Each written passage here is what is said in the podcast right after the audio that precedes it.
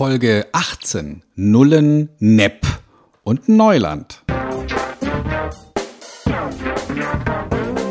Willkommen bei Fucking Glory, dem Business Podcast, der kein Blatt vor den Mund nimmt. Martin Puscher und Stefan Heinrich sind ihre Gastgeber.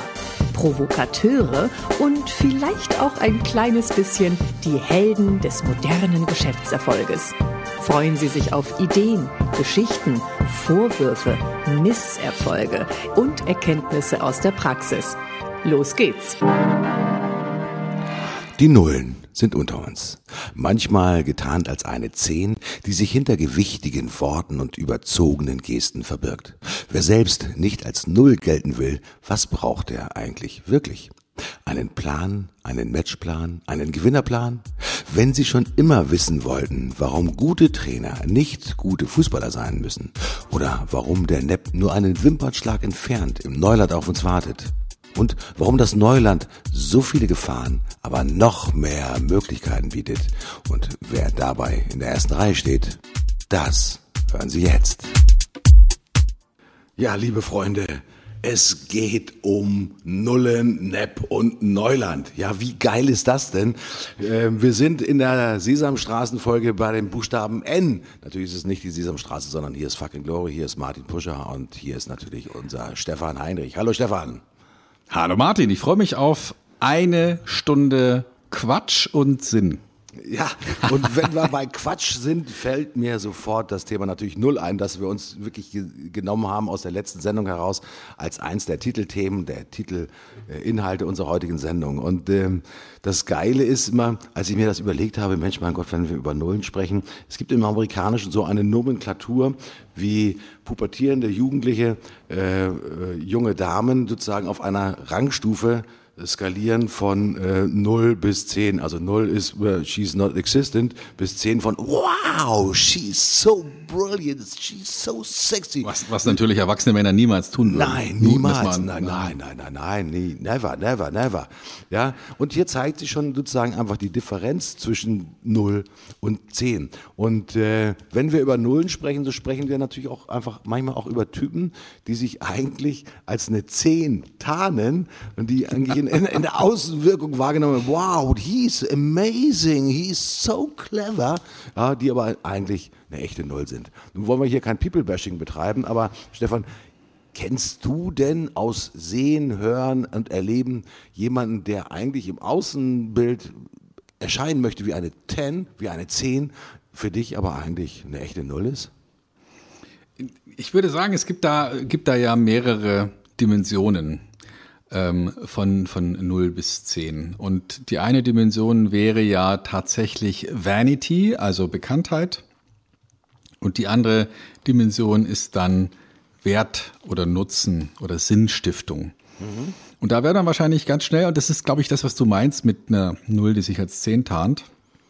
Da werden wir schon viele Leute erkennen, auch in unserer schnelllebigen Welt, die wahnsinnig bekannt sind und wahnsinnig berühmt und also Vanity spielt eine große Rolle, die Darstellung, die Art und Weise, wie sie sich draußen zeigen aber den Wert, den sie tatsächlich abliefern für ihre Kunden, für ihre Umwelt, für die Gesellschaft, für ihre Partner, der Wert ist dann eher gering. Mhm.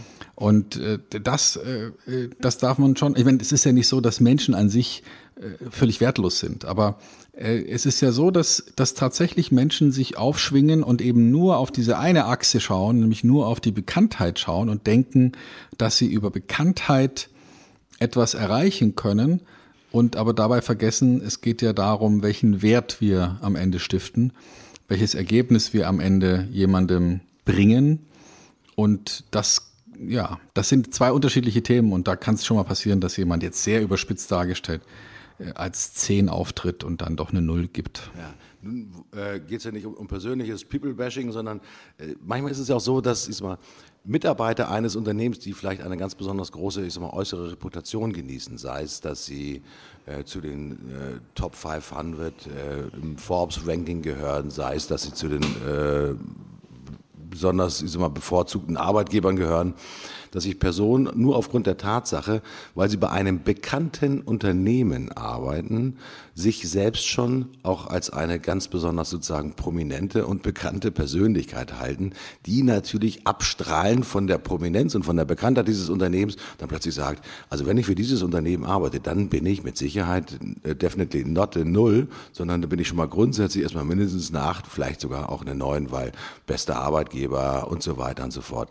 Kann das denn auch tatsächlich passieren, äh, dass man genau diesem Trugschluss manchmal unterliegt, dass wenn man sagt, okay, wir sind auf der Bekanntheit eines Unternehmens unheimlich weit vorne. Das sind so die, die IBMs dieser Welt, die jeder kennt, die Allianz und weiß der Teufel was. Jeder kennt sie, DAX-Unternehmen und äh, die öffentlich notiert sind. Und dass dann plötzlich ist mal Menschen natürlich auch in diesen Unternehmen arbeiten, die sich die Reputation in Anführungsstrichen des Arbeitgebers zunutze machen, aber eigentlich in der fachlichen oder wertorientierten, ich sage mal, Darstellung doch eher mh,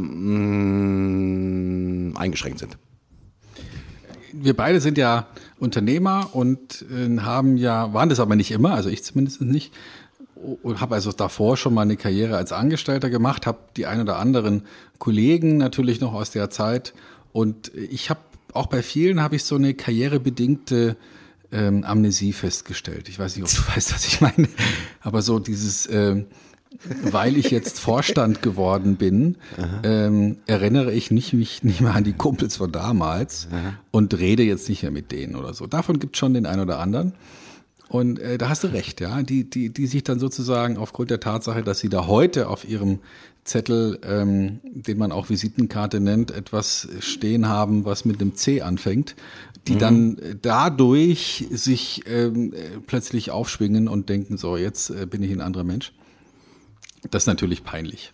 Mhm. Und ähm, wir, wir stellen ja dann fest, dass diese Menschen, die eben dann nicht dafür gesorgt haben, dass sie ihr Business-Netzwerk weiterhin pflegen und hegen und, und wirklich gut verbunden bleiben und auch das Thema Wertstellung betrachten, dass die dann, wenn eben dann aus irgendeinem Grund so ein Vertrag mal nicht verlängert wird, das, da müssen sie ja noch nicht mal dran schuld gewesen sein. Mhm. Könnte ja sein, dass es andere Umstände sind ähm, dass die dann ganz plötzlich wirklich als Null dastehen, nämlich als Null vernetzt und, ähm, und, und wirklich auf dem Beziehungskonto auch eine glatte Null stehen haben. Mhm. Kann passieren. Das Interessante ist, wenn man über die Null könnte ich jetzt, mir fallen Azure sofort noch tausend andere Sachen ein. Natürlich ist die Null auch in der 10 drin, die Null ist auch in der 100 drin. Ähm, wenn wir Nullen sagen, kann man natürlich auch sagen, äh, the bigger the better.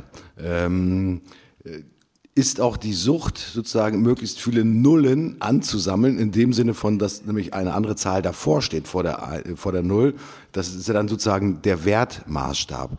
Ähm, gehört das eigentlich auch mit rein zu unserem Thema oder ist das zu weit weg oder wollen wir uns lieber über die wirklich, ich sag mal, Schattenseite der Null unterhalten?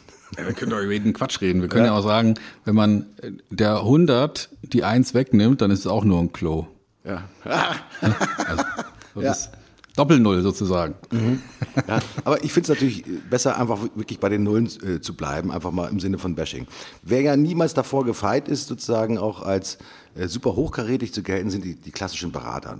Viele von euch kennen sicherlich die Beraterwitze, die gemacht werden über diejenigen, die ja, äh, amazing, äh, energizing, äh, mit eigentlich deutsch-englischen äh, Wortkombinationen glänzen und auch in jeder Präsentation, ich sag mal, immer wieder neue Begrifflichkeiten hervortun und hervorziehen, um den Kunden damit zu beeindrucken. Äh, Wortzauberei äh, nenne ich das jetzt einfach mal oder Vernebelungstaktik, wie es ja gerne von den Beratern auch so verwendet wird. Ich will nicht verschweigen, dass ich selbst einmal zu dieser Kategorie gehört habe. Wie geil ist das denn? Ja, und wenn man sich dann überlegt, was man dann auch teilweise in, in Präsentationen, wenn du halt vor einem Auditorium stehst, dann auch wirklich von dir geben musst. Und wenn du dann das Gefühl hast, wenn du dich selbst beobachtest, was für ein Scheiß erzählst du hier eigentlich, nur um in Anführungsstrichen, ich sage mal, ja, ich sage jetzt nicht Aufträge zu schinden, das ist jetzt zu blöd formuliert, aber um Menschen zu beeindrucken oder halt in eine von dir gewünschte Richtung auch tatsächlich zu bewegen. Sind Berater, Stefan, vorsichtig, du bist natürlich auch Berater, du bist als Trainer natürlich auch Berater, sind Berater äh, eigentlich die Klientel, die auch ganz dicht immer davor steht, auch mal, wenn man alles Gepränge wegnimmt, auch gerne mal als eine Null dastehen? Hm. Also viele sagen ja, dass Berater deswegen eine Null sind, weil sie zwar erklären können, wie es geht, aber nicht selber machen. Mhm. Also sowas nennt man ja auch Eunuchenintelligenz, äh, weil die ja auch wissen, wie es geht, aber es eben nicht mehr machen können. Mhm. Und das stimmt natürlich. Es gibt Berater, ähm, die scheuen sich vor der Umsetzung, weil sie es nicht umsetzen können. Aber ich denke, das habe ich auch ganz oft in solchen Trainings- und Beratungssituationen, dass da einer sagt, so, dann machen Sie jetzt mal. Jetzt zeigen Sie mal, wie es geht. Ähm, und das ist natürlich eine legitime Forderung, zu sagen, jetzt zeig mir doch mal, wie es geht, mach's doch mal vor. Mhm. Nur äh, möglicherweise hilft es ja nicht. Also wir hatten ja beim letzten Mal dieses Beispiel mit dem ähm, ein Meter Sprungbrett und das hilft ja nichts, wenn der Papa vormacht, wie es geht. Ne? Weil dann sagen ja alle, ja, der konnte das ja nur, weil er viel älter ist oder weil er viel größer ist oder so. Ja. Mhm. Also das heißt, wenn es darum geht, ähm, zu sagen, du, du bist aber nur dann ein guter Berater, wenn du es auch machen kannst, dann würde ich sagen, na, das stimmt nicht ganz, weil es gibt auch sehr gute Choreografen mit einem kaputten Knie, die das niemals nachtanzen könnten, was sie von den anderen verlangen, aber eben in, in Summe eine wunderschöne Aufführung abliefern. Mhm. Also der Fußballtrainer muss ja nicht genauso gut kicken können, der Manager muss ja nicht genauso gut verkaufen können und der Berater muss es ja nicht genauso gut umsetzen können.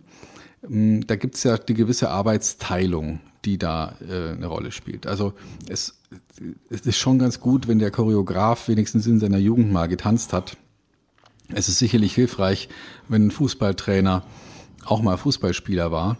Aber wir wissen ja aus der Praxis, die besten Trainer sind nicht unbedingt die besten Fußballspieler gewesen. Mhm, mhm.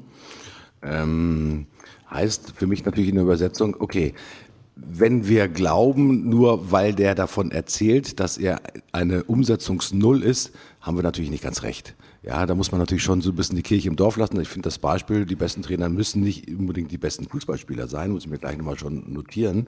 Ähm, ich, da liegt ja ganz, ganz viel Wahrheit drin. Und vielleicht denken wir auch manchmal aus einer gewissen, ist mal Verärgerung, vielleicht auch aus einer gewissen Verblendung heraus, boah, ey, mein Gegenüber, das ist ja eigentlich eine Null.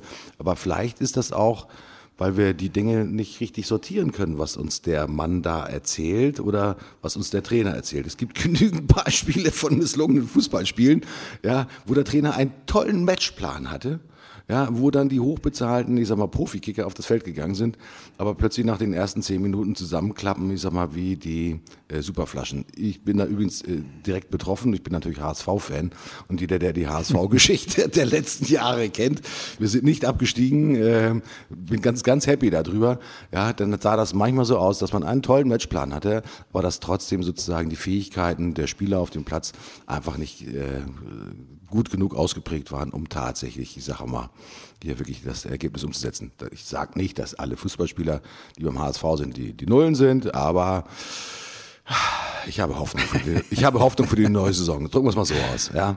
ja. Ähm, ähm, also Brauchst du auch. Ja? Brauchst du auch. Ja, glaube ich auch. Es geht also tatsächlich auch darum, äh, zu gucken, ich sage mal, derjenige, der den Plan hat und derjenige, der es nicht machen muss, er muss sich natürlich auch immer wieder sozusagen darüber im Klaren sein, mit welchen Fertigkeiten, Fähigkeiten, Kapazitäten und Ressourcen natürlich auch seine Kollegen, Mitarbeiter, Kunden, Lieferanten etc.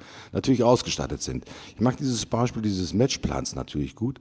Das heißt, wenn man in ein Geschäft reingeht, also wenn man ein, ein Business betreibt, sich auch immer wieder vor Augen zu halten, ich sage mal, äh, sich einen Matchplan zu machen. Das finde ich eine ganz geile Idee. Ich werde jetzt versuchen, auch meine nächste Woche mit einem neuen Matchplan tatsächlich mal zu gestalten, um auch zu identifizieren, wer von meinen Kollegen und Mitarbeitern, ich sag mal, an welcher Fel äh, Stelle auf dem Feld auch tatsächlich stehen muss, welche Rolle er übernimmt.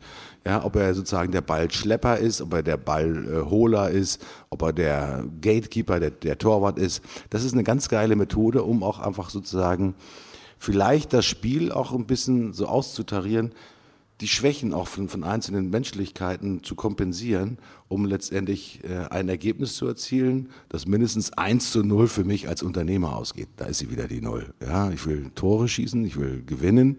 Ja, ich will erfolgreich sein und wenn es geht, möchte ich keine Niederlagen erleben. Also das, die Null hat natürlich auch etwas mit einer Niederlage zu tun, äh, nämlich kein Tor geschossen zu haben, Stefan. Wir zwei als Fußballprofis hier, meine Herren. Ja. ja klar, also wenn da die Null steht, dann ist es zwar für den Torhüter gut, der die Null verteidigt hat, aber ähm, wenn auf der anderen Seite eine andere Zahl steht, dann ist es halt ähm, ja, dann hat sich viel gebracht, weil der den Null hat, der hat verloren. Aber ähm, es gibt ja dieses berühmte Zitat von, von Mike Tyson, das haben wir ja, glaube ich, auch schon mal verwendet. Ähm, Everyone has a plan until they get punched in the mouth. Also jeder hat einen Plan, bis er eins auf die Fresse kriegt. ähm, oder vielleicht militärisch gesagt, es gibt immer einen Schlachtplan, bis der erste Schuss fällt. Und äh, die Schwierigkeit ist ja, ähm, jetzt nicht sequenziell einen Plan zu haben und zu sagen, so erst machen wir das, dann machen wir das, machen wir das, machen wir das, sondern die, das Interessante ist ja zu sagen, wir haben ein ganzes Set von Möglichkeiten und, ähm, und wir können das, das, das, das und das spielen. Also es gibt ja ähm, beim American Football gibt es ja diese sogenannten Playbooks, vielleicht mhm. ähm, diejenigen, die sich dafür auch nur am Rande interessieren, haben sowas vielleicht schon mal gehört, dass es dann wirklich ein dickes, fettes Buch gibt, das äh, im, im Zweifel der, der Captain der Mannschaft, also beim American Football heißt der ja nicht Captain, sondern Quarterback, der dann wirklich solche Spiele ausruft. Der sagt dann, so, jetzt entscheide ich, wir spielen jetzt Spielzug Nummer 79. Und dann ist es fast ein bisschen wie Rasenschach dann wissen alle Spieler, was sie tun müssen. Wenn sie es dann auch tatsächlich ausführen, dann, dann wird da tatsächlich ein Spielzug ähnlich wie bei einem Brettspiel durchgeführt. Und der gelingt dann manchmal oder manchmal gelingt er halt auch nicht. Mhm. Und ähm, das halte ich für eine gute Idee, dass man nicht sagt, so, wir haben genau einen Plan, sondern wir haben ein Set von Möglichkeiten, und wir können auf unterschiedliche Situationen reagieren, wir können auf die, auf die Umgebung reagieren, wir können, wir spielen vielleicht anders, wenn es nass ist, als wenn es ganz trocken ist, wenn es ganz mhm. heiß ist, spielen wir anders, als wenn es ganz kalt ist. Also es gibt einfach ein Set von Möglichkeiten, mit dem man operieren kann und dafür sorgen kann, dass es funktioniert. Das sollte ein Unternehmer auch haben. Also heute zu sagen, wir haben, ich habe, ich weiß nicht, ob ich schon mal erzählt habe, es gab ein Unternehmen, die, die mir gesagt haben, die nächsten paar Wochen sind wir schlecht zu erreichen weil da machen wir unseren Fünfjahresplan. Und meine erste Reaktion war, also ich musste das, was du jetzt gerade gemacht hast, unterdrücken, nämlich einfach rauszuprusten. Ja? Aber die haben das ernst gemeint. Dieses Unternehmen gibt's heute nicht mehr in der Form. Und das ist noch nicht viele Jahre her, das ist weniger als zwei Jahre her, dass tatsächlich jemand gesagt hat, wir machen einen Fünfjahresplan und äh, sind jetzt mal ein paar Wochen äh, aus dem Business, weil wir müssen planen. Die gibt's nicht mehr. Und mhm das ist, glaube ich, ein, ein, Symbol dafür, dass man schon einen Plan haben sollte, aber nicht, bitte nicht ein Budget machen und dann sagen, daran sind wir jetzt oder halten wir uns. Mhm. Wir kennen ja vor allem auch große Unternehmen, die immer noch so operieren. Erfreulicherweise gibt es immer mehr von den großen Unternehmen, die diese Verhaltensweise wegschmeißen. Mhm. Ja, das macht auch tatsächlich Sinn. Aber das andere ist natürlich sozusagen der Nullplan, nenne ich das jetzt einfach mal, um bei dem Begriff nochmal der Null zu bleiben. Nullplan heißt natürlich auch, äh, meistens null Ergebnis, äh, weil man sich im Prinzip als Spielball der Möglichkeiten anderer auf diesem Spielfeld bewegt. Das ist genauso wie wenn Sie, liebe oder ihr, liebe Freunde, äh, die Flipperkugel seid ähm, in dem Flipperspiel. Ähm, ihr werdet natürlich nur getriggert sozusagen von den Flippern unten und ihr werdet sozusagen einfach nur auf den Druck der anderen sozusagen durch das Spielfeld geschossen und ihr macht nicht selbst Punkte, sondern ihr seid die Kugel, ihr macht die Punkte für jemand anders. Also Nullplan ist natürlich genau das, das Gegenbeispiel. Ähm, im Sinne der, der, des Negativen sozusagen, äh, ich lasse mich einfach treiben oder es wird schon gut gehen äh, und äh, da werden schon genügend Kunden anrufen, damit ich die neuen Aufträge kriege und so weiter und so fort.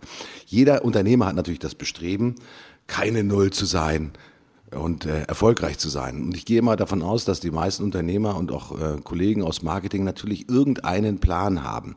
Wie kann ich denn sicherstellen, Stefan, jetzt versuchen wir mal so ein bisschen in die Zukunft reinzugucken, dass der Plan, den ich entwickle, also der Matchplan, der Spielplan, das kann das große Book sein, das ich möglicherweise ausprobiere, dass diese Spielplanung garantiert keine Null wird. Gibt es da aus deiner Sicht heraus ich sage mal, so gute Methoden oder Ansätze, wie man denn so ein Spielbuch, so einen Matchplan gestalten kann, um möglichst gut durch die Saison oder gut durch das erste Spiel zu kommen?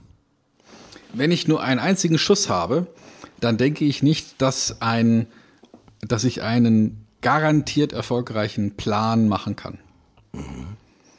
Ähm, ich muss, wenn, wenn es etwas erfolgreich sein soll, dann muss ich mehrere Möglichkeiten auf den, auf den Wurf haben. Also ich denke mal, so ein, so, ein, so ein Plan kann helfen, wenn ich sage, ich muss von zehn Würfen drei reinkriegen. Mhm, mh.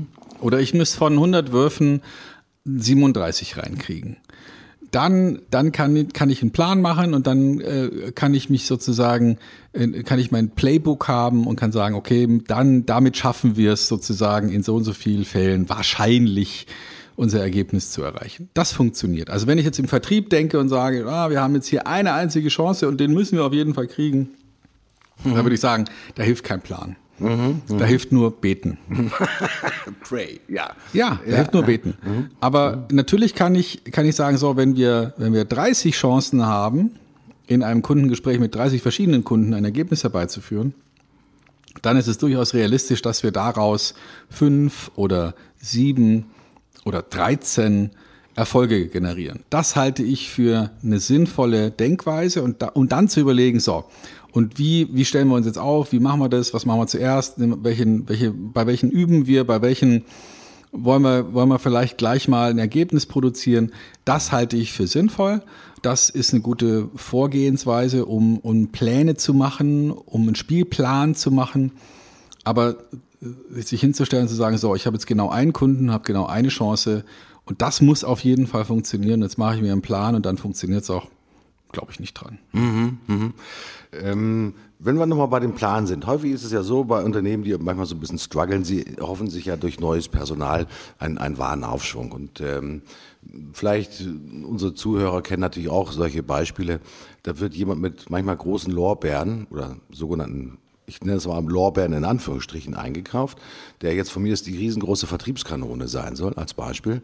Und der soll jetzt eigentlich die, die Tore schießen. Ähm, ich weiß schon selber, mir hat letztens jemand eine Geschichte erzählt, ich, ich mochte sie kaum glauben, der wirklich von einem sozusagen mehr oder weniger unstrukturierten äh, Einstellungsprozess erzählt hat, wo jemand wirklich mit einem, ich sag's mal offen und ehrlich, getürkten Profil eigentlich unterwegs war äh, und sich versucht hat, eine doch relativ hoch dotierte Stelle äh, zu beschaffen.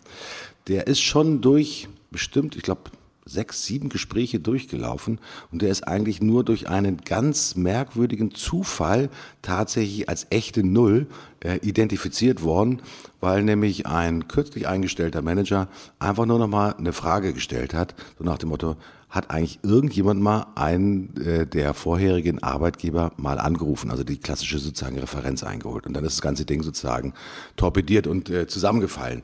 Manchmal ist es auch so diese Methodengläubigkeit, wir sprechen mit jemandem, bla bla bla, der verkauft sich gut und so weiter und so fort. Äh, das kann ja funktionieren. Aber dieses Beispiel zeigt mir doch auch, dass wir doch unheimlich ist mal aufmerksam müssen, um in unserer Welt des Business auch wirklich alles dafür zu tun, dass wir auch die richtigen Menschen auf das Spielfeld stellen und eben verhindern, dass da plötzlich eine Null auf dem Spielfeld steht. Ähm, wir sprechen ja alle von dieser Zeit sozusagen des Fachkräftemangels.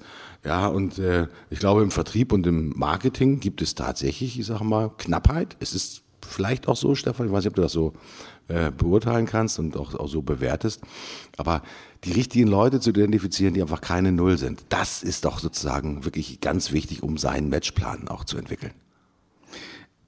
Ja, wobei das, was du gerade beschrieben hast, wäre ja schon eher unser zweites Wort, nämlich Nepp. Ne? Also wenn jemand behauptet, dass er irgendwas kann und es aber noch nie gezeigt hat, dann ist es ja vielleicht doch eher Nepp im mhm. Sinne von, ich verspreche dir was, was ich gar nicht einhalten kann. Mhm.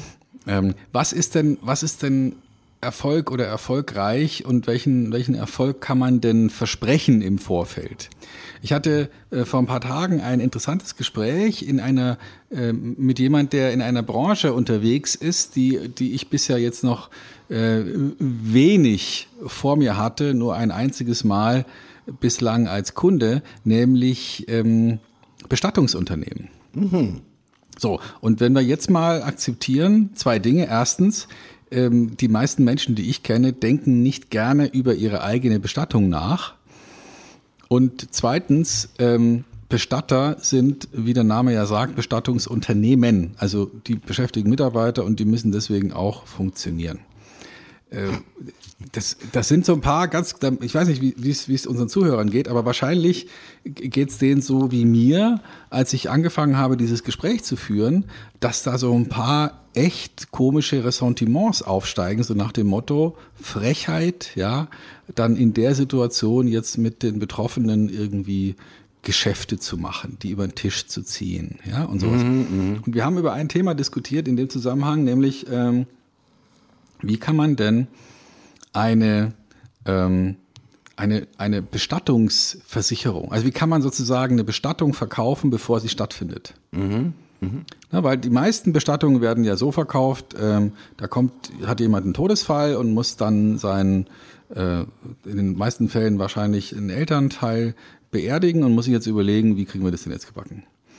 Und da gibt's ja auch viele Ausprägungen, ob, ob du das glaubst oder nicht, ich habe es auch nicht gedacht. Es gibt auch schon Preisvergleiche im Internet für Bestattungen. Unglaublich. Also das hatte ich, hatte ich nicht. Es gibt so wirkliche Preis, äh, Preisportale, da gibst du dann ein, äh, Bestattung günstig oder so und dann kriegst du mehrere Preisvergleichsportale. Da gibst du einfach nur noch ein, wie, wie hättest du denn gerne die Bestattung und wo und wann. Und dann schmeißt er dir drei oder vier oder fünf Angebote raus mit Preis direkt. Mhm. Kannst du dann auch direkt buchen. Das war mir neu. Also das hätte ich jetzt nicht gedacht. Und die Fragestellung war, äh, wie kann man, wie kann man jetzt in, in so einem Business äh, Dinge erreichen? Und die erste Idee, die ich hatte, war, meine Güte, wie soll denn das funktionieren? Aber, aber wenn man jetzt ganz klassisch sich vom Marketing her der Sache nähert, dann guckt man vielleicht mal, hm, wo sind denn Menschen, die ähm, oder welchen Interessenshorizont haben denn Menschen, für die das möglicherweise demnächst zum Tragen kommt? Vielleicht sind sie selbst schwer krank ähm, und haben sich schon mit dem Thema auseinandergesetzt, dass sie demnächst eine Bestattung äh, brauchen oder sie sind vielleicht im Umfeld von Kranken und und da wird vielleicht auch schon drüber geredet, wie willst du es denn haben? Ja, das sind mhm. ja auch Dinge, die zwar bei uns stark tabuisiert werden und wahrscheinlich die meisten Menschen nicht drüber reden wollen. Mhm. Und der erste Gedanke, der sich festsetzt, ist, ah, das klappt nie. Du kannst doch jetzt nicht jemanden, der, ich sag mal, im äh, Hospiz gesucht hat, dem kannst du doch jetzt nicht eine Bestattung mhm. verkaufen. Ja? Mhm.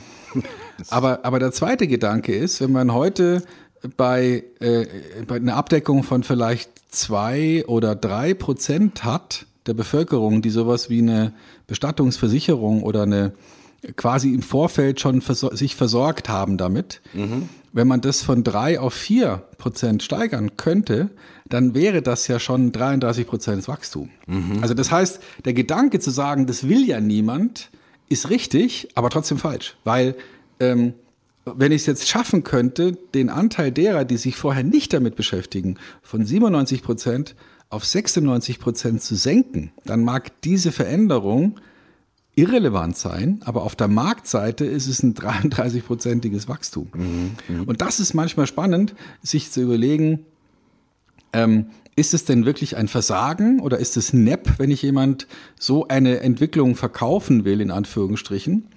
Oder ist es nicht vielleicht schon ein Riesenerfolg? Weil, ähm, naja, weil es ist rein von den Zahlen her ein Riesenwachstum, obwohl ich mich mit einem Thema beschäftigen muss, das meistens nicht funktioniert. Mhm das, das finde ich eine interessante Herandenkensweise, sich mal zu überlegen, ähm, ist es denn wirklich eine Nullmethode oder ist es denn wirklich ein Nullergebnis oder ein schlechtes Ergebnis? Oder ist es vielleicht sogar ein hervorragendes Ergebnis, obwohl die meisten es ablehnen?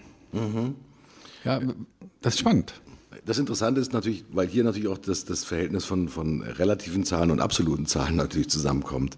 Ja, in einem kleinen Markt, der in dem Fall mit Versicherung ausgestattet ist, ist ja jede sozusagen Prozentzahl nach oben wirklich ein, ein enormes Wachstum, ja, in, in, in Relation und sicherlich auch in, in absoluten Zahlen. Die Frage ist natürlich auch, Pietät ist ja ein ganz schwieriges Feld, weil hier natürlich auch moralische Vorstellungen von uns natürlich eine ganz wichtige Rolle mitspielen. Und äh, wer jetzt versucht, sozusagen das Bestattungsunternehmen oder das Bestattungsgewerbe an sich sozusagen wirklich mit nüchternen Marktaspekten zu betrachten, der wird halt vielleicht manchmal erstmal als pietätslos betrachtet. Äh, auf der anderen Seite, bei dem Bestattungsunternehmen würde der als, wahrscheinlich als Guru gefeiert werden, weil er nämlich zur Steigerung der Ertragskraft letztendlich der kleinen Familienbetriebe sind ja in der Regel, sag mal, kleinere so Familienbetriebe, zumindest in, in, den, äh, in den Regionen, äh, natürlich da ganz maßgeblich dazu beitragen kann, sag mal, die wirtschaftliche Stabilität zu erhöhen. Und äh, eins ist so sicher wie das, wie das äh, Arm in der Kirche, gestorben wird immer. Ja, und die Menschen suchen natürlich auch, kurioserweise, wenn man das so teilweise verfolgt, natürlich auch teilweise, wirklich bitte nicht lachen, Eventformen auch der Bestattung. Ja, es ist nicht immer sozusagen die Bestattung im klassischen Erdbestattungsstil, sondern ja, da geht's halt los mit Seebestattung, mit Happening und allem drum und dran, mit Trauerrednern. Da ist eine riesengroße Industrie dahinter. Aber ich glaube, wir wollen unsere, unsere Zuhörer nicht allzu sehr mit dunkel berockten, ich sag mal, Sargträgern äh, belästigen. äh, das Beispiel passt aber sehr gut. Äh, Moral und Pietät äh, gehören natürlich auch in, in andere Geschäftsbereiche mit rein. Manchmal zögern wir ja auch zurück das kommt das Thema NEP äh, tatsächlich zum Tragen. Äh, vielleicht äh, ein, wir zögern vielleicht manchmal ein Angebot auszusprechen, wo wir sagen, boah, das kann ich nicht machen, das ist äh, ja nicht, nicht gut kalkuliert oder dass das übervorteilt den Kunden. Es gibt aber auf der anderen Seite natürlich ganz viele Unternehmen, die ganz bewusst, ich sage mal, mit Verschleierungstaktiken und auch mit Absprachen dafür sorgen, dass der Markt in Anführungsstrichen ausgenommen wird. Ich habe letztens in einer Zeitschrift, das ist die, die Brand 1, einen sehr schönen äh, Beitrag gelesen über das Thema Konkurrenz und Wettbewerb. Äh, da ging es nämlich darum, ist immer wie heute, Unternehmen versuchen auch sogenannte Kartelle aufzubrechen, die sich miteinander absprechen, um über Preisabsprachen eigentlich NEP zu machen. Das ist ja auch NEP. Es ist jetzt, NEP ist ein, ein freundliches Wort sozusagen für Preisabsprachen und für Kartellgewinne, aber das gibt es natürlich auch.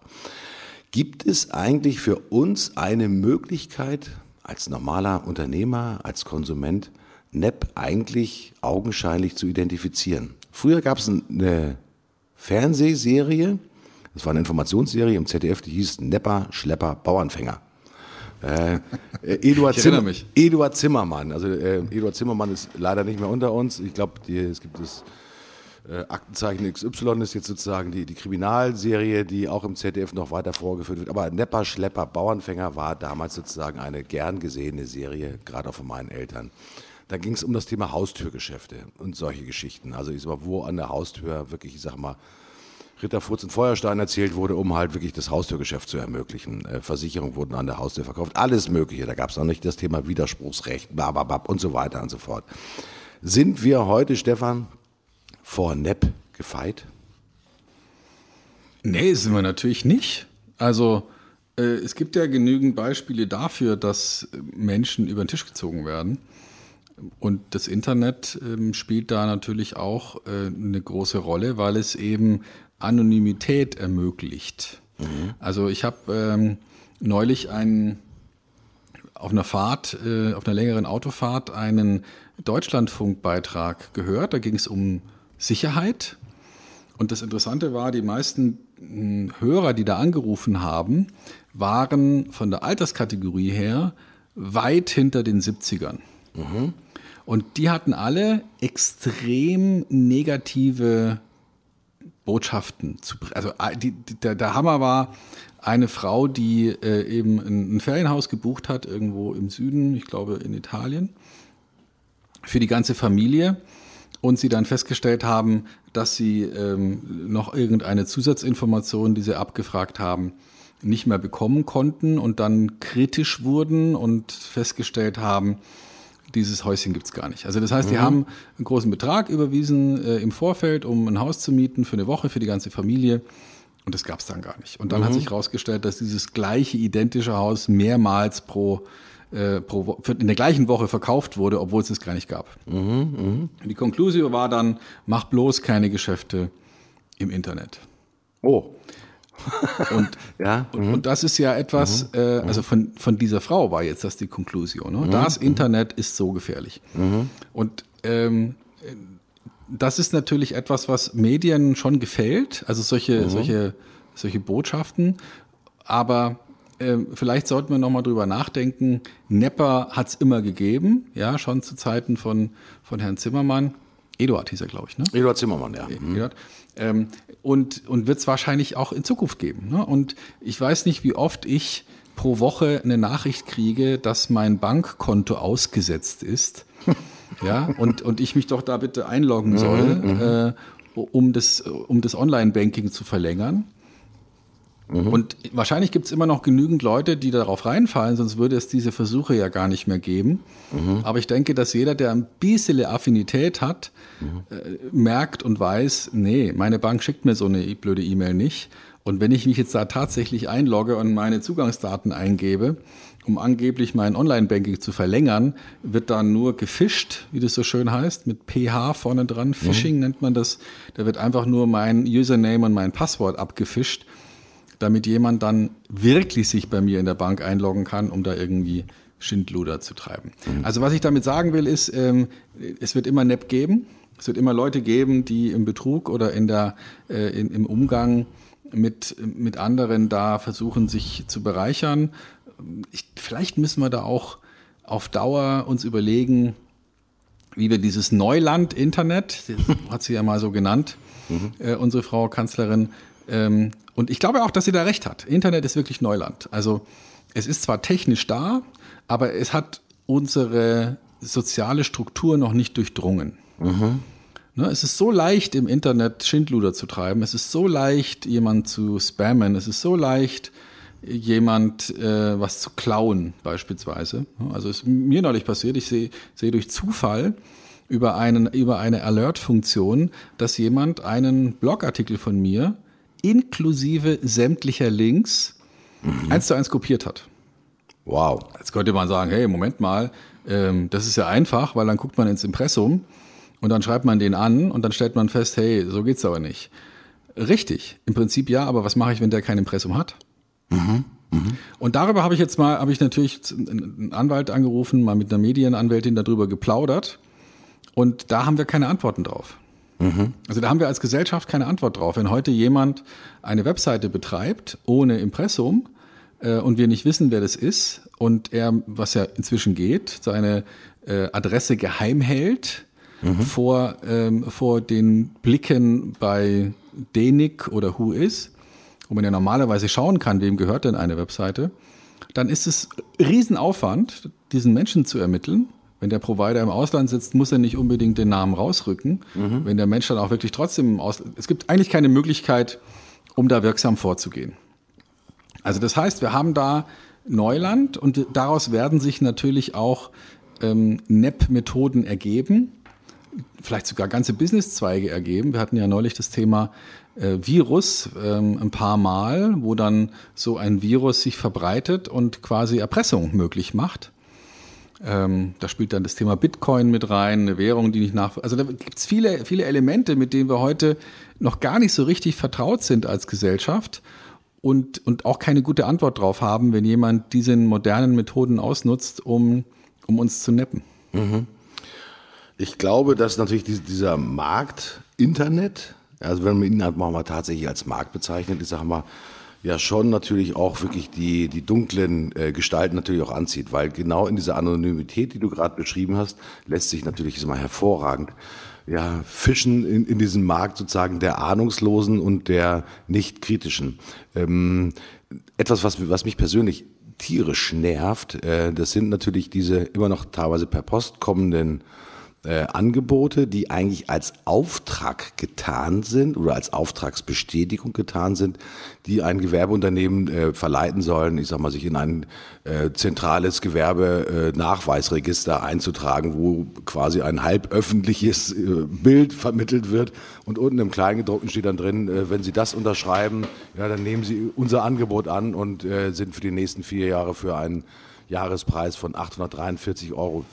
Auch das ist eine Masche, sozusagen den, den Preis da so ganz bewusst so Behörden amtlich zu, zu verklausulieren, dann gezwungen, äh, dann auch tatsächlich zu zahlen. Also riesen, riesengroßes Drama. Und natürlich das Internet, weil es Neuland ist, ja, zieht natürlich auch die, die schwarzen Kragenleute an. Und ich glaube tatsächlich, da ist, ich sag mal, wirklich ganz vieles auch noch äh, vielleicht durch die Politik und durch die Juristerei natürlich noch nicht geregelt. Einfach weil der Markt so groß ist und weil er sich auch so rapide verändert.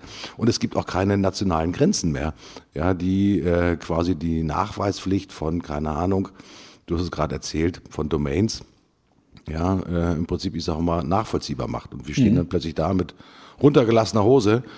Wir sehen uns mit Diebstahl konfrontiert, in dem Fall Content und Eigen, also Diebstahl des geistigen Eigentums, ja, und können dagegen nichts machen. Und auch die Rechtsanwälte heben da die Hände und sagen, huh, das ist für uns Neuland. Die Frau Kanzlerin mhm. hat das übrigens, weißt du, wann sie es gesagt hat, das Internet ist für uns Neuland? Ist gar nicht so lange her. Ich glaube, es ist irgendwie drei Jahre her oder so. Vier ja, Jahre vielleicht. Ja, ich habe es gerade nämlich mal nachgeguckt. Im Jahr 2013 ist es gewesen, am mhm. 19. Juni. Das passt ja auch genau in unseren Veröffentlichungsraum. Es werden dann vier Jahre sein.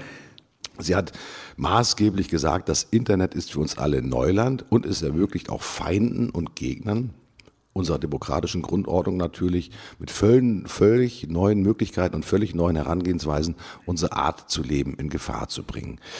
Ähm, sie hat damit nicht sozusagen die wirtschaftliche Gefahr gemeint, sondern hat äh, ja eigentlich sozusagen alles auch sozusagen in Gefahr gestellt. Es ist ja nicht nur so, dass, dass unsere Wirtschaft sozusagen dadurch gefährdet wird, sondern äh, das ist natürlich auch sozusagen ein bisschen noch die, die Moral äh, gehört mit dazu. Ähm, wer wird denn für uns das Neuland zu einem Bekanntland machen, Stefan?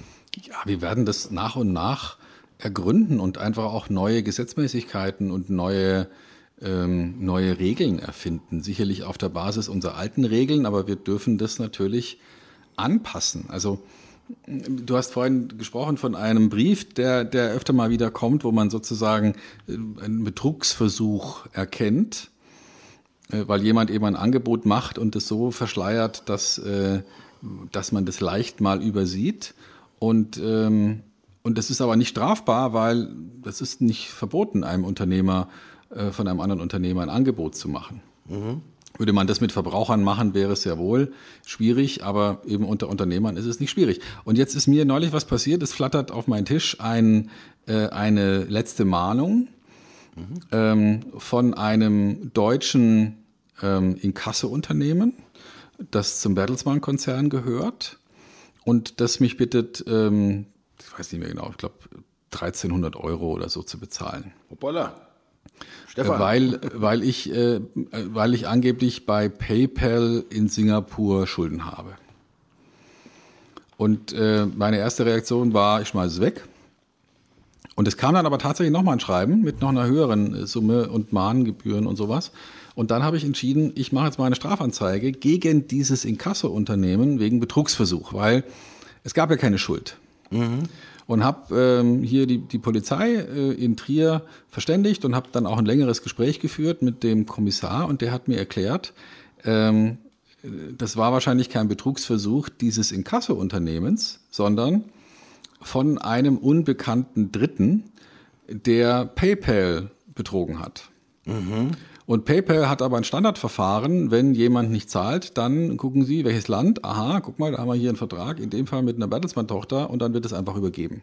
Was ist der Hintergrund? Es gibt tatsächlich, nicht in allen Ländern, aber offenbar in Singapur die Möglichkeit, ein PayPal-Konto zu belasten, und zwar insgesamt, wenn ich es mir richtig habe erklären lassen, dreimal, bevor man sich äh, zu erkennen gibt. Also hier ist es ja so, man muss sich sozusagen durch ein Bankkonto zu erkennen geben. Vielleicht kennen manche das mhm. Verfahren. Man meldet sich also bei PayPal an und sagt, also das ist mein Bankkonto. Dann überweist PayPal einen Betrag in der Größenordnung von einem Cent oder so. Mhm. Und bei dieser Überweisung ist ein Zahlencode dabei, den ich natürlich nur lesen kann, wenn ich meinen Kontoauszug lese. Und nur wenn ich diesen Zahlencode wieder eingebe, was ja ein Beweis dafür ist, dass ich Zugriff habe auf dieses Konto, nämlich über einen Kontoauszug, dann äh, kann ich sozusagen dieses PayPal-Konto nutzen. Das scheint aber in anderen Staaten nicht so zu sein. Da kann man offenbar mit PayPal bezahlen, bevor man sich autorisiert hat. Mhm. So, und da gibt es offenbar methodisch Leute, die einfach nur E-Mail-Adressen und Namen suchen Und dann mit diesen E-Mail-Adressen und Namen, was ja bei manchen Unternehmern auch eine einigermaßen öffentliche Information ist, welchen Namen hat der, welche Adresse hat der, welche E-Mail-Adresse hat der, und machen damit sozusagen Konten auf, bestellen irgendwas irgendwo, zahlen mit PayPal und äh, legen auf diese Art und Weise dann in dem Fall PayPal rein. Mhm. Was ich nicht, was ich nicht verstehe, ist, dass so ein Unternehmen wie, das ja ein renommiertes Unternehmen ist, das wirklich zur Bertelsmann-Gruppe gehört, tatsächlich da mitspielt. Weil eins ist ja klar, wenn, wenn jetzt plötzlich so eine Schuld entstanden sein soll, dann muss es doch auch irgend, also ich, habe auch schon mal einen Förderungsausfall gehabt und ich weiß, da muss man relativ viel erstmal beweisen, dass tatsächlich eine Forderung entstanden ist. Also jeder Kaufmann kennt es, wenn man jemand was geschickt hat ähm, oder eine Rechnung mitgeschickt hat, dann muss man beweisen, dass diese Ware tatsächlich angekommen ist. Mhm. Weil sonst könnte ja keine Schuld entstehen. Ich kann ja nicht einfach dir eine Rechnung schicken und sagen, ich habe dir was, was geschickt und ich schicke dir nur die Rechnung und nicht die Ware und kann auch nicht beweisen, dass ich dir die Ware geschickt habe. Ja, hey, wo ist da sozusagen das Schuldverhältnis? Deswegen wundere ich mich, dass es so leicht ist, zu behaupten, dass es ein Schuldverhältnis gibt. Mhm. Erschließt sich mir nicht. Also ich finde, da, da kann man andere Regeln ähm, sich auch selber als Unternehmen auferlegen und sagen, wir als Inkasseunternehmen nehmen so ein Ding gar nicht erst an. Hat sich jetzt in Luft aufgelöst, die ganze Geschichte, nachdem ich da Wind gemacht habe und äh, ich will nicht sagen gedroht habe, aber gefragt habe, ob das nicht vielleicht äh, auch seitens dieses äh, Inkasso-Unternehmens vielleicht Beihilfe zum Betrug ist. Mhm. Äh, und den Tatbestand gibt es durchaus. Ähm, und dann gab es dann natürlich verschiedene Reaktionen. Unter anderem hat man mir angeboten, mich nicht mehr zu belästigen. Aber, aber da ist natürlich, man, man merkt schon, da ist wirklich Neuland, weil wir, wir haben da Situationen, wir haben Möglichkeiten durch das Internet, die sich eben auch leicht nutzen lassen, um Leute zu betrügen, mhm. um, um NEP durchzuführen, um Betrug durchzuführen. Und äh, ich glaube, zwei Dinge, die wir tun können, ist zum einen Menschen ausbilden und ihnen erklären, wie die Zusammenhänge sind und, und eben auch noch leichter Betrug zu erkennen. Also beispielsweise, wenn dir deine Bank oder PayPal oder irgendwer eine E-Mail schickt, du sollst dich jetzt einloggen und irgendwie deine, deine, äh, dein Login irgendwo abgeben, ganz vorsichtig sein. Mhm. Weil die Wahrscheinlichkeit, dass das Betrug ist, ist relativ groß. Mhm. Wenn, wenn dir Facebook schreibt, äh, oder wenn, was ich auch schon hatte, mir schickt jemand, schau mal, hier hat ja jemand dein Facebook-Profil kopiert, guck mal. Und dann landet man auf einer Seite, die sieht so ähnlich aus wie die Facebook-Seite. Hm. Und man musste sich einloggen, um das komplett lesen zu können. Mhm. Auch eine reine Phishing-Seite, das heißt, die wollten eigentlich nur die E-Mail-Adresse und, und das Passwort abfischen von meinem Facebook-Account, um mich nachher damit zu erpressen. Ist in den USA inzwischen gang und gäbe, dass Facebook-Accounts von bekannteren Persönlichkeiten quasi gehackt werden und dann ein Erpressungsversuch läuft, im Sinne von, wenn du mir so so viel Geld überweist, In Bitcoin dann gebe ich dir, ja. richtig, nicht nachvollziehbar, dann gebe ich dir sozusagen die Kontrolle über deinen Account zurück oder du musst damit leben, äh, dass wir damit Schindluder treiben. Mhm. Also man sieht es ja gelegentlich in der Presse, dann, wenn nämlich von äh, gerade Prominent äh, Vanities äh, die sehr bekannt sind, dann plötzlich sozusagen Bilder gepostet sind, die eigentlich nicht wirklich gepostet wurden von denen, sondern die quasi wirklich gefaked sind klassisches Beispiel wirklich davon, dass hier eine Identität auch tatsächlich gestohlen wurde. Und das Thema Identitätsdiebstahl äh, deutet ja auch so ein bisschen darauf hin, was du gerade auch von der PayPal-Geschichte erzählt hast aus Singapur, äh, von dem Thema Facebook. Unsere Identität, die wir haben als Unternehmer, nicht, also jetzt nicht nur sozusagen die juristische Identität einer GmbH, sondern auch die unternehmerische Identität als, als Person äh, in einem Business, ist natürlich ein im höchsten Maße schützenswertes Gut. Ich habe tatsächlich auch nicht nur aufgrund der Geschichte, die du jetzt gerade erzählt hast, das Empfinden und das Gefühl, dass wir immer noch zu wenig tun und unternehmen, um in diesem Neuland auch unsere digitale Identität auch tatsächlich ja, bestmöglich zu schützen. Wenn wir zu Hause sind, schließen wir die Tür ab. Wenn wir aus dem Haus rausgehen und äh, im sogenannten Neuland, Internet, sind wir doch wirklich natürlich passwortgeschützt unterwegs, aber doch immer wieder noch sehr offen und auch sehr sichtbar und auch sehr transparent. Diese Transparenz, die wir uns selbst gegeben haben, um natürlich auch gefunden zu werden zu ganz bestimmten Themen, das ist ja auch wichtig, ja. Man, wenn, wenn du heute über, über Vertriebsthemen schreibst und wenn du über Marketingthemen schreibst, ja, dann wollen ja, die, sollen ja die Artikel auch gefunden werden. Ja, da gehört ja Google mit dazu und so weiter und so fort. Ist das so dieses klassische Einfallstor, ja nicht nur für die, für die Nepper, sondern ist das auch eine der wirklich, ich sag mal, großen und berauschenden Gefahren des Neulands Internet, unsere Identität einfach auch besser unter Kontrolle zu haben und besser zu schützen?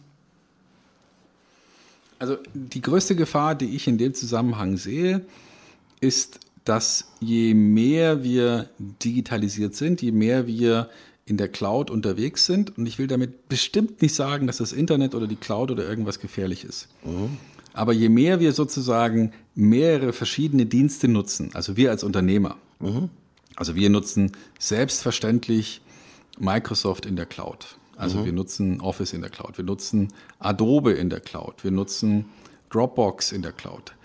Das bedeutet, dass wir ganz viele verschiedene Accounts haben ähm, und da ist immer eine E-Mail-Adresse und ein Passwort hinterlegt, mhm. das äh, etwas aufschließt. Mhm.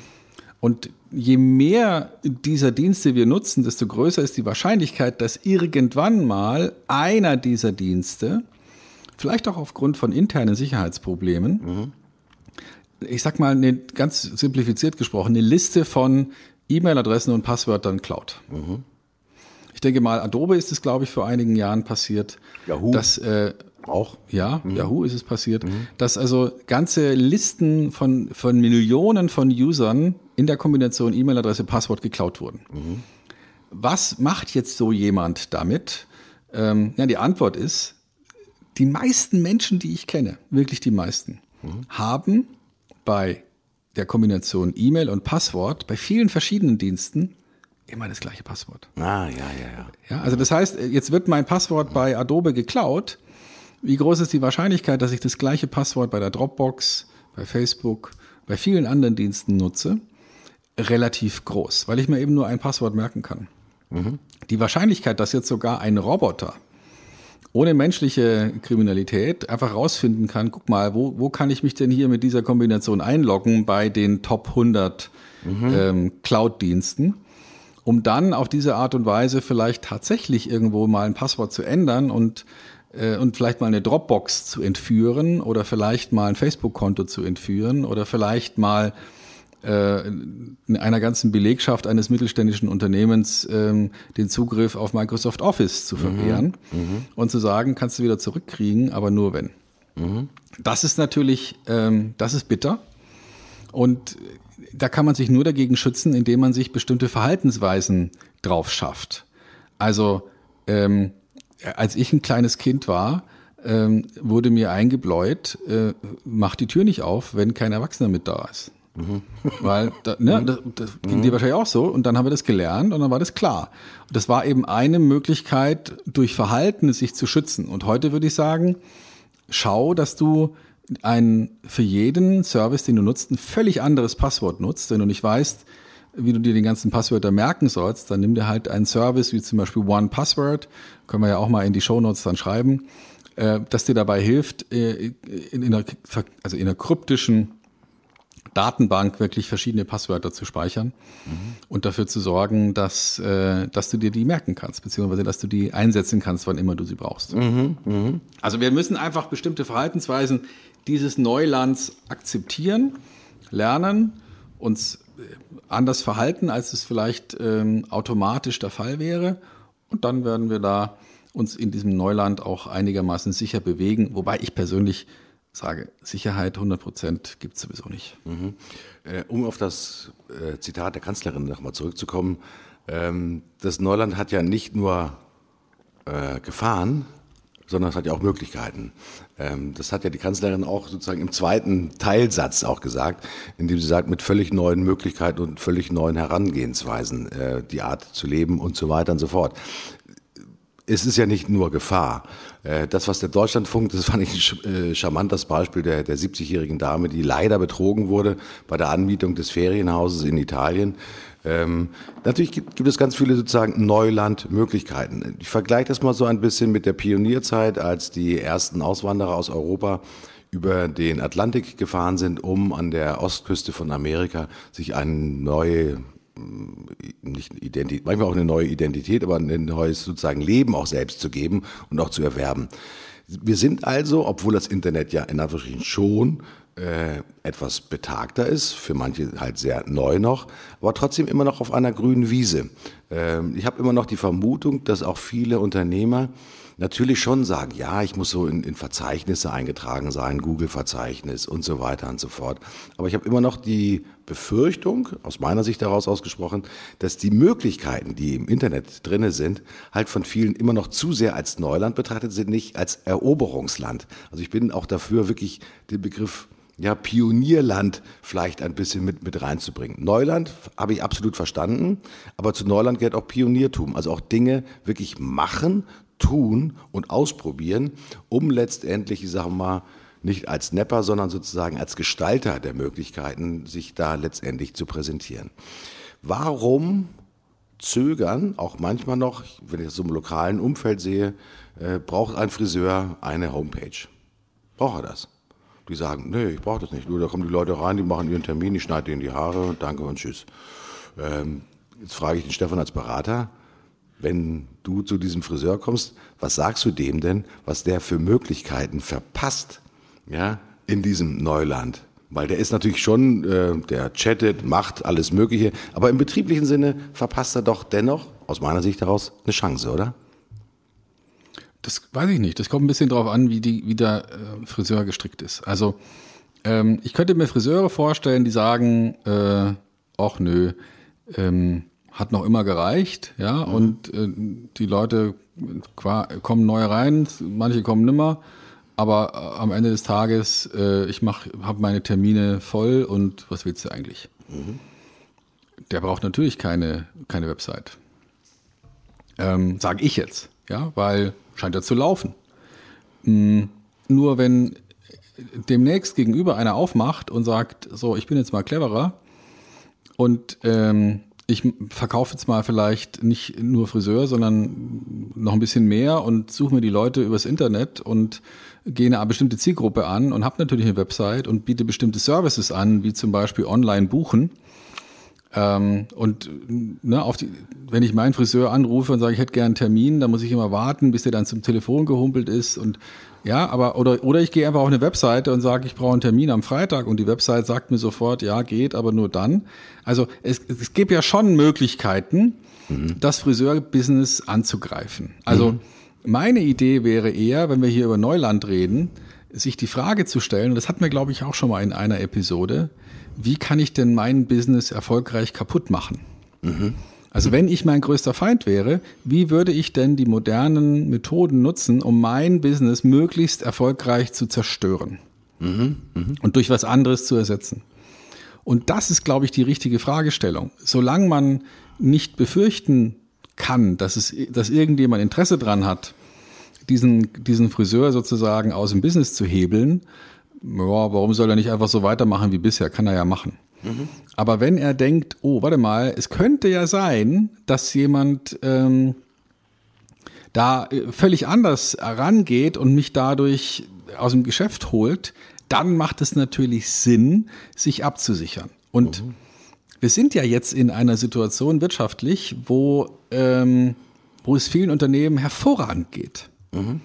Also wenn ich an manche meiner äh, Kunden denke, mit denen ich arbeite, die sagen dann, warum sollten wir uns denn um sowas wie äh, Auffindbarkeit im Internet bemühen, wenn unsere Produktion ausgelastet ist? Und ich sage, ja, das ist eine durchaus legitime Herandenkensweise.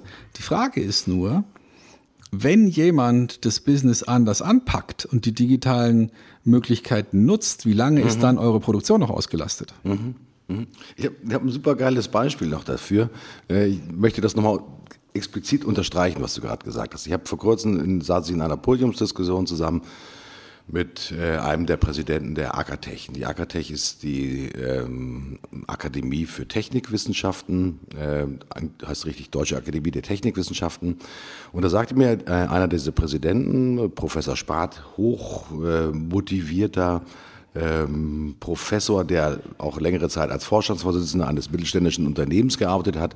Wir haben gesprochen über ja, Neuland, in Anführungsstrichen. Da sagt er, Herr Puscher, Äh, ich habe vor kurzem mit einem Fliesenleger darüber gesprochen. Der Fliesenleger hat im Moment eine gute Auslastung. Aber wissen Sie, was sein Problem ist? Ja, er hat unheimlich lange gebraucht, bis er Angebote, also wirklich neue Angebote, zurückgegeben hat an den Angebotsanfragenden. Das lag einfach daran, weil er natürlich die digitalen Möglichkeiten des Neulands nicht so genutzt hat, wie sie eigentlich auch genutzt werden können.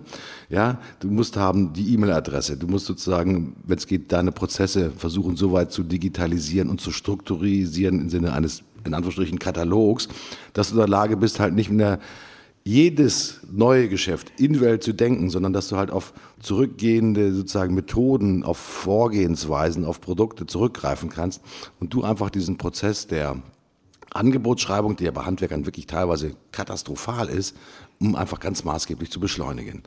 Und sagt er, das haben wir gemacht äh, für diesen Fliesenleger und schau mal einer an. Erstens, der Kollege hatte mehr Zeit. Das ist nämlich das, was er dann abends teilweise gemacht hat, nämlich die Angebote schreiben, ja, teilweise gemeinsam mit seiner Frau. Ja, die haben, hat man sich aufgeteilt. Äh, und sie brauchen halt einfach nicht mehr, keine Ahnung, zwei Stunden, um ein Angebot zu erstellen und dann auch drei Wochen, um es dem Kunden zuzusenden, sondern das geht mittlerweile, ist mal flugs in zehn Minuten. Ja, und am nächsten Tag hat der Kunde sozusagen das Angebot. Was natürlich dazu führt, dass das als Service natürlich empfunden wird. Schnelligkeit ist ja heute nicht nur sozusagen eine Tugend, sondern es ist ja ein Service. Ja, das vergessen, glaube ich, auch immer wieder viele. Ja, äh, wenn ich angerufen werde und ich erst nach einer Woche zurückrufe, was ist das für ein Service? Die Leute wollen natürlich in dieser rapiden Zeit, in dieser Neulandzeit, sind es auch gewohnt, sofort ein Ergebnis zu haben. Weil wenn ich eine App benutze und ich klicke irgendwo drauf, da kommt ein Ergebnis. Irgendein Ergebnis kommt, aber es kommt sofort und unmittelbar. Das ist sozusagen die, das neue Prinzip der heutigen Zeit. Wir sind in einem Schnelligkeitswettbewerb. Und wenn man natürlich letztendlich auch diesen Kundenservice beschleunigt, ja, ich glaube, dann äh, bleibt man nicht, mal, nicht nur in guter Erinnerung, sondern wird natürlich auch als besonders leistungsfähiges Unternehmen wahrgenommen dass vielleicht auch bei einer sehr genauen Terminierung und äh, Zuverlässigkeit der Handwerker vielleicht auch einfach die zukünftige Pipeline der Aufträge einfach noch besser strukturieren kann. Also ich mhm. äh, glaube, dass da das Thema Neuland nicht nur sozusagen als Internet, sondern all das, was damit zusammenhängt, inklusive des Prinzips der Geschwindigkeit und der Schnelligkeit, wirklich vollkommen mhm. neue Möglichkeiten und, und Chancen auch tatsächlich ermöglicht. Also, ja, ich glaube, geht auch im Handwerk noch einiges.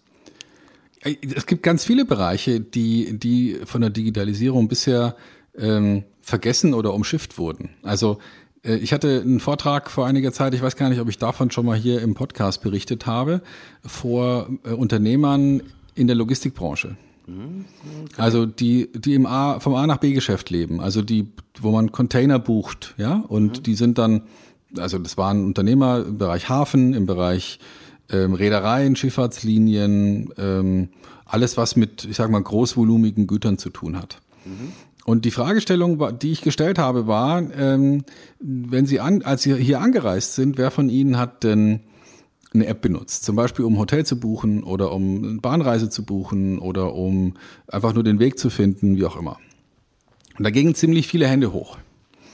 Und dann habe ich gesagt, und jetzt gehen Sie mal zehn Jahre zurück ähm, wer von Ihnen hätte sich, hätte damals schon für die gleichen Tätigkeiten eine App benutzt oder hat damals schon eine App benutzt? Oder vor fünf Jahren? Und dann habe ich gefragt, ähm, wie lange wird es dauern, bis jemand auf die Idee kommt, dass ein Container von A nach B zu buchen auch nichts anderes ist als eine Zugreise oder ein Hotelzimmer. Mhm.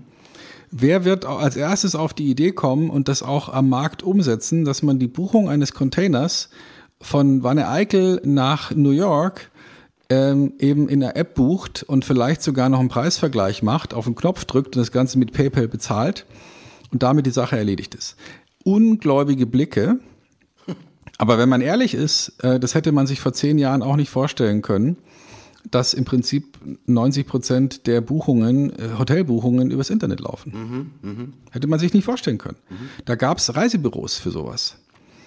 Und das ist etwa, und, und, da, und heute gibt es übrigens Spediteure für sowas. Aber die Frage ist, ähm, wird es einen Spediteur noch geben, wenn, wenn eine App das auch kann? Und das sind extrem interessante Fragestellungen. Und natürlich kann jetzt ein Spediteur, der äh, eher konservativ sich verhält, sagen, na, das warten wir mal ab. Mhm. Ähm, das kann er tun, aber er könnte natürlich auch sagen, wie kann ich denn möglichst schnell mein Business kaputt machen? Mhm Und da kommen ihm vielleicht ein paar Ideen, die was mit Neuland zu tun haben. Und wenn er dann in der Lage ist, da die richtigen Entscheidungen zu treffen, könnte es sein, dass dieses Neuland, nämlich dieses, ich muss jetzt nur noch daraus reiten und meinen Claim abstecken, wenn ich mutig genug bin, das dann einfach umzusetzen.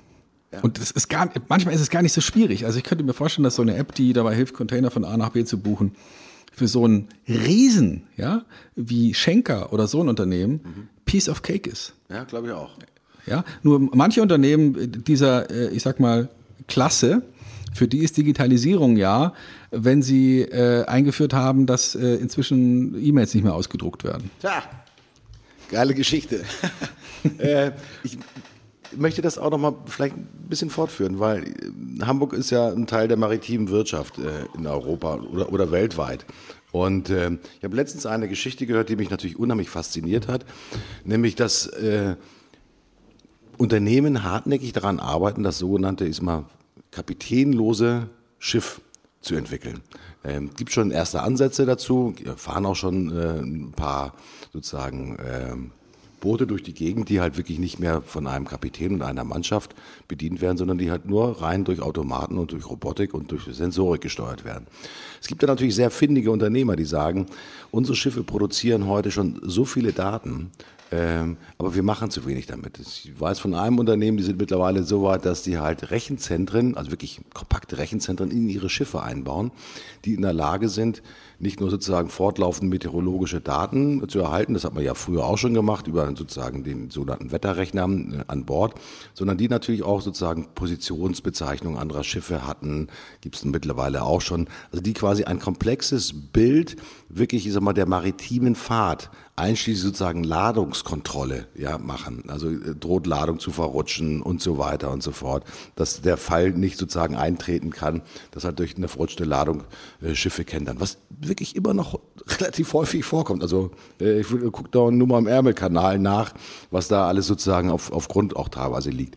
Ähm, das ist natürlich ein Zeichen dieser Entwicklung, dass wir mit Hilfe von ja, digitalisierten Neulandentwicklungen ja auch tatsächlich zu Umbrüchen nicht mal in bestimmten Branchen kommen.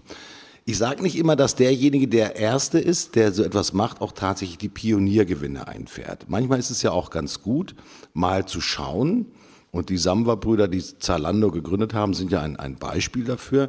Die haben ja nichts anderes gemacht, als in Anführungsstrichen weltweit zu gucken, welche Geschäftsmodelle funktionieren im Neuland. Haben natürlich sehr stark in Amerika geguckt und haben sich das halt in Amerika herausgesucht, was halt besonders gut funktioniert. Und äh, Zalando war halt nicht der erste sozusagen Modeversender im Internet, sondern das ist natürlich auch sozusagen eine Kopie eines amerikanischen Geschäftsmodells. Und wenn ich heute auf die Umsatzzahlen von Zalando gucke, ich glaube im Milliardenbereich, äh, hat ein paar Jährchen gedauert, bis sie sozusagen in schwarze Zahlen gekommen sind. Aber wenn ich das richtig der letzten Bilanzveröffentlichung mitbekommen habe, schreibt Zalando definitiv schwarze Zahlen, sind auch an der Börse und ich sage mal außergewöhnlich gut bewertet. Also es muss nicht immer der richtige Punkt sein, erster zu sein, sondern man muss zur richtigen Zeit an der richtigen Stelle stehen. Ich glaube, das ist natürlich auch noch ein Prinzip, was wir im Neuland haben. Also um dieses Beispiel mit, mit dem Friseur nochmal kurz aufzunehmen. Natürlich musst du als Friseur keine Homepage haben. Natürlich musst du keine digitalen Kundenmehrwertservices offerieren. Musst du nicht. Du kannst dein Geschäft noch lange machen. Aber wenn du man nennt das, glaube ich, wenn die Einschläge näher kommen, ja, und wenn die Kunden sagen, kann ich bei dir eigentlich online einen Termin buchen? Und wenn diese Frage nicht nur einmal in der Woche kommt, sondern zehnmal in der Woche kommt, dann wird es wahrscheinlich höchste Zeit, dass der Kunde halt hier einen etwas anderen Service haben will, weil er dann gerne vielleicht ganz problemfrei über die App, sozusagen über die Friseur-App, den Friseur seiner Wahl dann gerne buchen möchte. Also ich glaube, da ist ein riesengroßes Thema, nicht nur sozusagen schon am Köcheln, sondern steht uns noch riesengroß bevor. Also Neuland heißt in dem Fall auch ja, Pionierland, aber auch sozusagen abwägen, um zu schauen, zu welchem Zeitpunkt gehe ich hin, um halt auch wirklich hier äh, aus der letzten Sendung habe ich noch mitgenommen, bitte nicht nur mit einem Schuss, sondern mit mehreren Schüssen auszuprobieren, ist immer, was gut für mein Unternehmen ist. Äh, heißt Neuland auch Ausprobierland, Stefan? Ja, klar. Also das ist ja das Schöne. Also im Neuland gibt es wenig Gesetzmäßigkeiten, es gibt wenig ähm, Regeln meistens. Mm, und die wenigen Regeln, die es gibt, die, die sind schwer ähm, zu verstehen oder schwer einzuhalten. Aber da gibt's immer Möglichkeiten. Also ich würde sagen, da wo es Neuland gibt, da gibt's für alle Möglichkeiten. So, wo Möglichkeiten sind, ähm, die, über die Risiken haben wir natürlich auch gesprochen. Ähm, wenn du auf der grünen Wiese äh, dich nochmal bewegen dürftest, du bist ja Multiunternehmer, muss man ja sagen, sowohl im vertrieblichen als auch im Marketingbereich, natürlich ist man vielseitig unterwegs, siehst viele Leute. Wo siehst du denn neben dem Containerdienst, den du gerade vorhin beschrieben hast als App, wo siehst du eigentlich so in diesem Neuland auch die größten Geschäftsmöglichkeiten für unsere Unternehmerfreunde im Marketing und auch möglicherweise im Vertriebsbereich? Sind das Kundenservice-Anwendungen, wo du sozusagen die nächste große Welle erwartest? Sind das, äh, ich sag mal, Modelle, E-Commerce funktioniert, ich glaube, immer noch relativ gut, wenn man den Job, ich sag mal, richtig macht und die Verzahnung zwischen stationär und virtuell auch richtig hinbekommt. Wo siehst du eigentlich äh, so in den unterschiedlichen Bereichen die, die größten Chancen, erfolgreich zu werden? Ja, ich denke, wir, wir leben in einem ähm, im, im Zeitalter der Daten. Daten sind einfach eine wichtige Währung und wenn es uns als Unternehmer gelingt, aus den vielen Daten tatsächlich Informationen zu machen, mit denen wir dann Entscheidungen begründen und bewerten können, dann hilft uns das. Und das muss gar nicht immer diese, diese Orwellsche 1984 Schockvorstellung äh, sein, sondern es würde ja schon reichen, wenn äh, ganz simple Beispiele, wenn ich als Herrenausstatter äh, in einer äh, mittleren Stadt wie Trier mir merke, welcher meiner Kunden kauft denn gerne was? Welche Schuhgrößen hat der? Welche Anzuggrößen hat der? Welche von mir aus Hemd, äh, Kragengrößen hat der? Und ich aus dieser Information dann mein Business steuere, indem ich zum Beispiel feststelle, ach schau mal, da ist was reingekommen und dem gebe ich da eine Nachricht per Notiz, per WhatsApp, per SMS, per E-Mail, was weiß ich, vielleicht rufe ich ihn sogar an und sage übrigens, wir haben gerade ähm, Anzüge in deiner Größe reingenommen und da ist jetzt genau dieses Blau, das sich so wunderbar mit deinen Augen matcht. Soll ich das mal rüberhängen ähm, für ein paar Tage und wann möchtest du dann mal vorbeikommen und dann kriegst du auch ein Espresso und dann verkaufe ich den Anzug. Also das ist ja erlaubt. Ja? Ähm, also das heißt, wir dürfen, wir dürfen den Unternehmen dabei helfen, die, die Möglichkeiten dieses Neulands zu sehen obwohl wir ja vielleicht auch kulturell eher so gestrickt sind, dass der Herrenausstatter in Trier sagt, böse, böse Internetwelt, alle kaufen online. Weil er eben, weil er eben eher die Schwierigkeiten und nicht die Möglichkeiten sieht. Und dabei wäre es so einfach, ähm, habe da auch schon mal einen Vortrag drüber gehalten, es gibt ja mehrere Internet-Herrenausstatter, die schicken mir eine Kiste, wo, mein, wo mein das Zeug in meiner richtigen Größe drin ist. Ähm, die haben kein Ladengeschäft, da kann ich nicht hingehen, da kann, das kann ich nicht zurückbringen, das muss ich zurückschicken. Ähm, wer hat denn verboten, dass stationäre Geschäfte die gleichen Möglichkeiten nutzen wie Online-Businesses? Gibt, es gibt kein Verbot. Also ich kann es ja trotzdem nutzen, bin sogar noch im Vorteil, weil ich auch noch zusätzlich Menschen da stehen habe auf so einem Verkaufsfloor, die tatsächlich mit ihren Kunden reden. Also wenn man beide Punkte zusammenbringt, äh, ist dieses Neuland eher ein Chancenland und ganz sicher kein Schreckensland.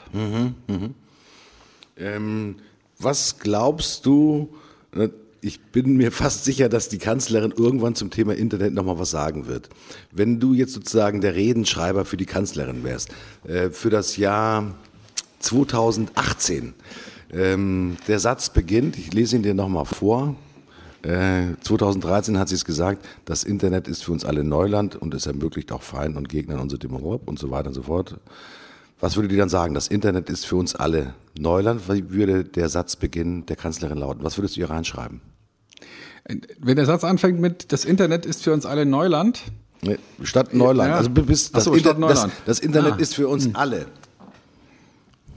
Ich würde, also wenn ich, wenn ich die Rede schreiben würde, würde ich sagen, das Internet ist für uns alle ein fast unendlicher Raum der Möglichkeiten. Das beinhaltet auch Möglichkeiten für oder Möglichkeiten uns anzugreifen. Und sicherlich sind die Möglichkeiten, uns zu entwickeln und uns und daraus oder darin zu wachsen, größer als die Gefahren. Das heißt, spricht natürlich Zuversicht sozusagen aus, aus deinen Worten. Ähm, Ist noch immer Jod Young. Ja, ist noch immer Jotje Young.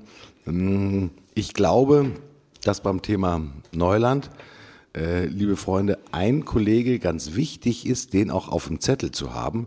Der hat nämlich das Thema Neuland auch in seinem Firmennamen mit drin. Das ist Karl-Heinz Land. Ja, er möchte hier auch nochmal das, das Buch ganz besonders, sag mal von ihm empfehlen, er hat, glaube ich, mittlerweile mehrere Bücher geschrieben. Ich werde sie auch in den Show Notes nochmal hier hinterlegen, schreibe ich gerade. Er bezeichnet sich selbst als digitaler Darwinist. Äh, und wer die Geschichte von Charles Darwin kennt, ist eigentlich derjenige, der die Evolutionstheorie begründet hat, aufgrund von Beobachtungen, äh, als er eine Weltreise gemacht hat und äh, die Erkenntnis hatte, dass es nicht alles Gott gegeben ist, was hier auf dieser Welt entstanden ist, sondern dass es sich einfach, ich sag mal, evolutionär einfach über eine rasend lange Zeit auch tatsächlich entwickelt hat. Und der Kollege Karl-Heinz Land, ich hatte letztens die Möglichkeit, ihn in einem Interview zu haben, hat gesagt, mein Gott, ich sag mal, früher haben wir noch sozusagen an, an die Kraft sozusagen der Maschinen und, und der Produktion gedacht. Heute, ja, geht es, sprechen wir über die Welt des Services. Und Leute, macht euch keine Gedanken darüber. Andere sind, ich sag mal, schon ein bisschen schneller unterwegs als wir in Deutschland, hat ganz klar in das Richtung China auch tatsächlich geguckt. So schnell hat sich, glaube ich, noch keine Volkswirtschaft oder eine nationale Wirtschaft innerhalb von so kurzer Zeit entwickelt, ja, wie China. Das ist natürlich auch etwas, was natürlich auch uns äh, betreffen wird, weil äh, China denkt nicht nur in eigenen Grenzen, sondern China ist im Prinzip, ich sag mal, betreibe es vielleicht mal ein bisschen eine Krake, die natürlich ihre Arme überall hin reichen lässt. Und äh, ich sage jetzt nicht, dass wir jede Menge chinesische Friseure bekommen werden. Ähm, das wird mit Sicherheit nicht der Fall werden. Ja, aber wir müssen uns darüber tatsächlich in, in, im Klaren sein, dass natürlich die, die Gefahr tatsächlich ist, dieses internationalen Wettbewerbs auch natürlich immer für Marketingunternehmen, für Produktionsunternehmen und vielleicht auch zunehmend für Beratungsunternehmen. Was einige von euch vielleicht, ich sag mal, ahnen oder wissen, dass die größten Entwicklungskapazitäten, ich sag mal, für IT-Konzeptionen und für IT-Software mittlerweile, ich sag mal, in, in, in Indien sitzen, in Bangalore, wo jedes Jahr eine Vielzahl von hochtalentierten, gut ausgebildeten Ingenieuren und Informatikern auf den Markt gelassen wird, die in Bangalore was wirklich toll aussieht da, äh, programmieren ohne Ende. Das ist nicht immer ganz einfach, auch in der Kombination, wenn auch gerade für, für, für deutsche Nationen irgendwas was produziert wird, aber es funktioniert schon außergewöhnlich gut. Das ist natürlich auch immer wieder sozusagen der Druck, dem wir auch in Deutschland natürlich ausgesetzt sind, Stefan, uns auch zu bewegen und nicht einfach zufrieden zu sein, uns zurückzulehnen sagen, oh, ist schon immer gut gegangen, ja, mit rheinischer Fröhlichkeit und Mentalität, sondern schon mal gut gegangen, wenn wir uns rechtzeitig bewegt haben. Ich glaube, das äh, kann man auch schon ein bisschen so als ja, Mini-Fazit auch sehen. Oder? Alles ist in Bewegung. Der, der Stillstand ist nur der sehr kurze Moment zwischen Tod und Verwesung. Ah. Ansonsten ist immer alles in Bewegung und wer, wer sich nicht bewegt, ähm, der, der geht unter und deswegen, ich würde vor allem die Gefahr des Wohlstands oder der Wohlstandsblase unserer aktuellen wirtschaftlichen Hochphase als Gefahr sehen, jetzt nicht sich umzugucken und die richtigen Entscheidungen zu treffen. Wir haben uns schon wieder verquatscht. Es ist schon äh, fast eine Stunde 15 auf der Uhr. Martin, ähm, wir müssen raus aus der Sendung. Ich glaube, wir, wir schenken uns auch diesmal ähm, noch unseren unser fucking Glory, weil, weil sonst ja. strapazieren wir einfach die, die Leute zu sehr. Aber vielleicht sollten wir uns noch was überlegen mit O. Ähm, weil wir jetzt so viel über, über Nepp geredet haben, was hältst du von Opfer? Opfer ist geil. Na, Opfer ist nicht geil, ist mal im Prinzip, aber das Thema ist geil. ähm, ähm, dann neben Opfer würde ich gerne den Begriff Optimist mit dazu nehmen. Ähm, das müssen wir uns mal aufschreiben. Opfer, Op- Optimist haben wir noch eine dritte Möglichkeit, weil wir sind ja immer so schön in der Alliteration unserer Dreiklänge drin gewesen. Opfer, Optimist und Oasen. Oasen. Mein Gott, was für eine geile Titelsammlung. Also, beim nächsten Mal geht's um Opfer, Oasen und Optimisten. Optimisten. Ich freue mich drauf. Sage ganz herzlichen Dank fürs Zuhören. Bis zum nächsten Mal. Tschüss, euer Martin Buscher. Und ich sage auch Tschüss. Danke, Martin. Coole Sendung, viel gequatscht, viel rausgearbeitet. Hat mir sehr gut gefallen. Ich freue mich drauf, dich nächste Woche wiederzusehen und ich hoffe, dass Sie dann auch dabei sind. Und ich sage Tschüss.